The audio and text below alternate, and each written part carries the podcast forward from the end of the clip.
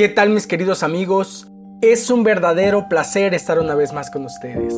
Mi nombre es Mario Utrilla de Convivencia Cristiana de Tuxtla.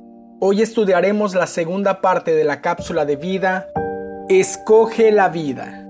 En la primera parte les comentaba que muchas veces nos cuestionamos acerca del carácter de Dios. ¿Por qué permite esto y por qué permite aquello? Y terminamos concluyendo que Dios no existe o es un Dios malo. Vuelvo a repetir, muchos de los cuestionamientos que nos hacemos provienen de la falta de conocimiento de Dios y su palabra. Comencemos. Acompáñame en tu Biblia, libro de Deuteronomio capítulo 30, versículos 15 y 16. Mira, yo he puesto hoy delante de ti la vida y el bien, la muerte y el mal. Hoy te ordeno amar al Señor tu Dios, andar en sus caminos y guardar sus mandamientos, sus estatutos y sus decretos, para que vivas y te multipliques, a fin de que el Señor tu Dios te bendiga en la tierra que vas a entrar para poseerla.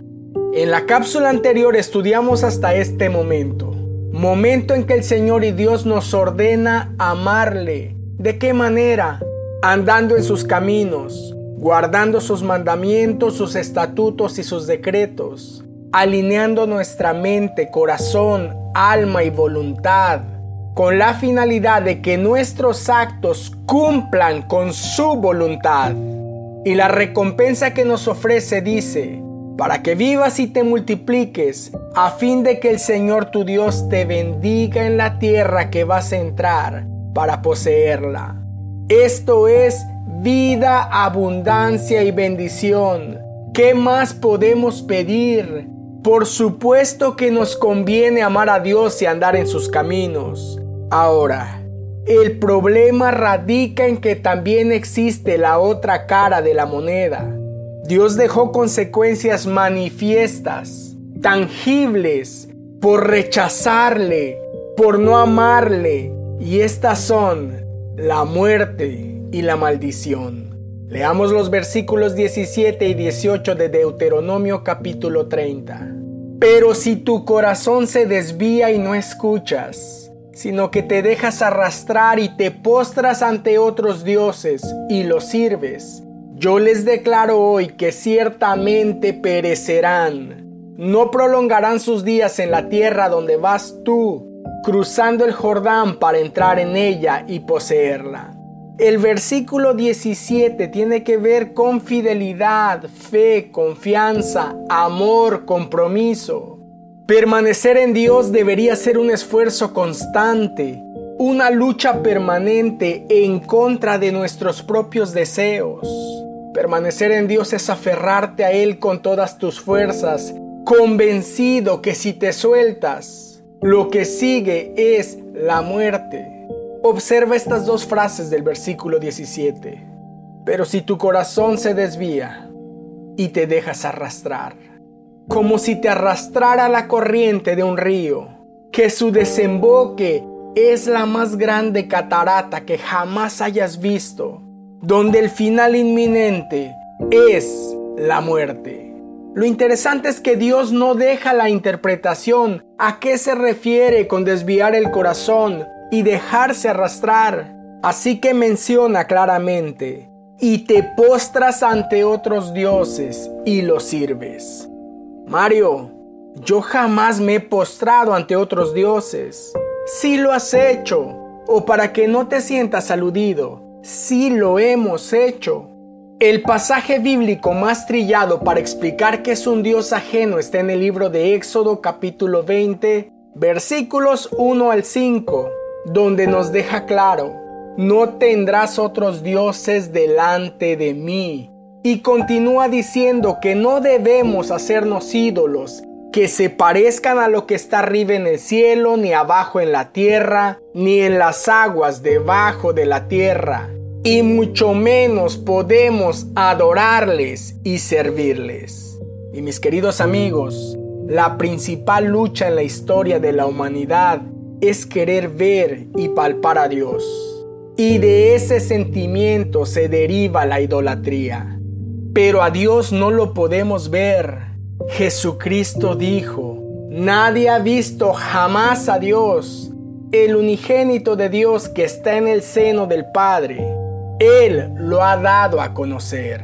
Juan 1.18 Si no es a través de una relación con Cristo, es imposible ver al Padre. Y aún así, hacerte y adorar una imagen de Jesús también es idolatría.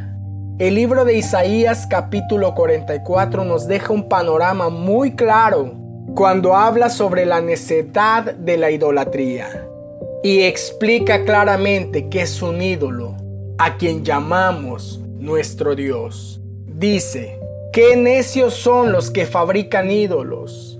Continúa diciendo, ¿quién sino un tonto se haría su propio Dios? Un ídolo que no puede ayudarlo en nada. A una clara, el tallador mide un bloque de madera y sobre él traza un diseño. Trabaja con el cincel y el cepillo y lo talla formando una figura humana. Corta cedros, escoge cipreses y robles. Luego usa parte de la madera para hacer fuego. Con esto se calienta y hornea su pan. Después, aunque parezca increíble, toma lo que queda y se hace un dios para rendirle culto. Hace un ídolo y se inclina ante él. Por inconcebible que parezca, dicen los versículos 16 y 17 de Isaías 44. La mitad del leño quema en el fuego. Sobre esta mitad prepara un asado, come carne y se sacia.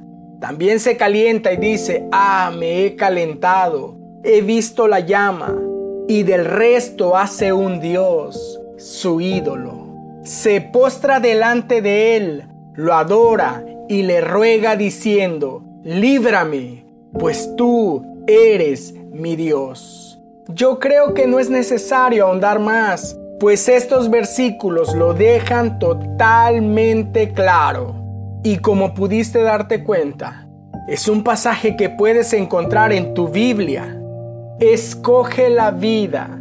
No te dejes arrastrar tras otros dioses. No te postres ante ningún ídolo. Ahora bien, además de este Dios llamado idolatría, existen otros dioses en nuestra vida. Me refiero a dioses con D minúscula.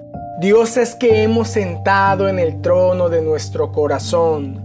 Dioses que nos seducen, que nos atraen aún con más fuerza que el Dios verdadero. Esos dioses pueden tener diferentes nombres de acuerdo a cada persona.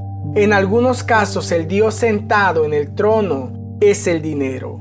Pero en otros casos ese Dios es el placer, la comodidad, los negocios, la posición, el éxito, la realización personal.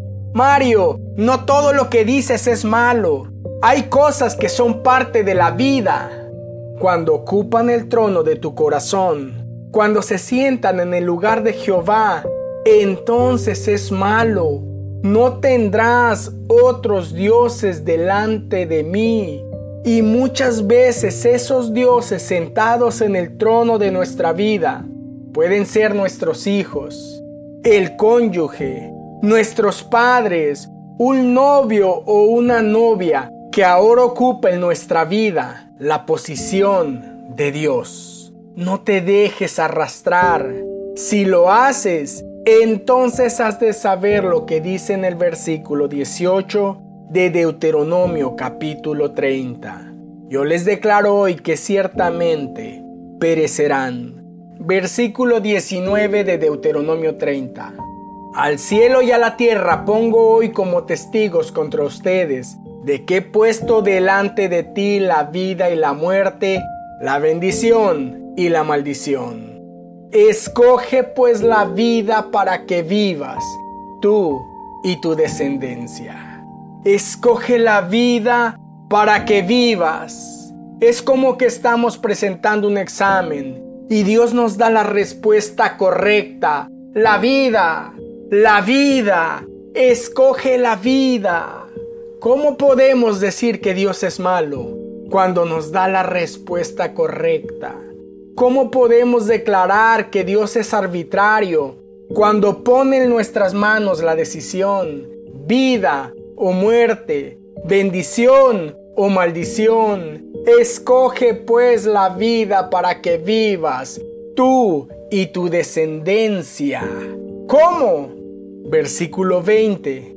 Amando al Señor tu Dios, escuchando su voz y allegándote a Él, porque eso es tu vida y la largura de tus días para que habites en la tierra que el Señor juró dar a tus padres, Abraham, Isaac y Jacob.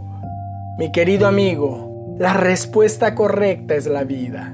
Escoge pues la vida para que vivas tú y tu descendencia. Anhelo que esta cápsula de vida haya sido de gran bendición.